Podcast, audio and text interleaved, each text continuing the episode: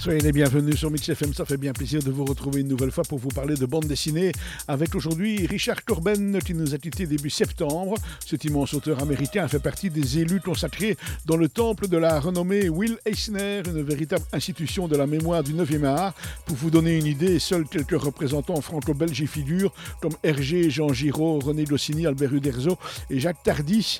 Richard Corben était un auteur complet qui a surtout développé son univers dans le genre fantasy et horreur. Corben a aussi reçu le Grand Prix au festival Le BD d'Angoulême en 2008. Sa dernière création est Murky World, que l'on retrouve traduit en français aux éditions Delirium, alors que la publication aux USA en épisode était toujours en cours. Murky World signifie monde trouble. Il nous emmène dans les pas de Turgat, un guerrier un peu perdu qui ne distingue pas bien les enjeux stratégiques autour de lui. Il se laisse ainsi embarquer dans un combat qui n'est pas le sien et dont il ne saisit pas les tenants et aboutissants. Il se fait donc manipulé et berné par les autres, ce qui lui vaut pas mal de déconvenues et de mésaventures fâcheuses, jusqu'à mettre sa vie et sa dignité en péril. Ce qui le motive, c'est l'illusoire amour qu'il pense réciproque avec Moja, une esclave qu'il a libérée et suivie.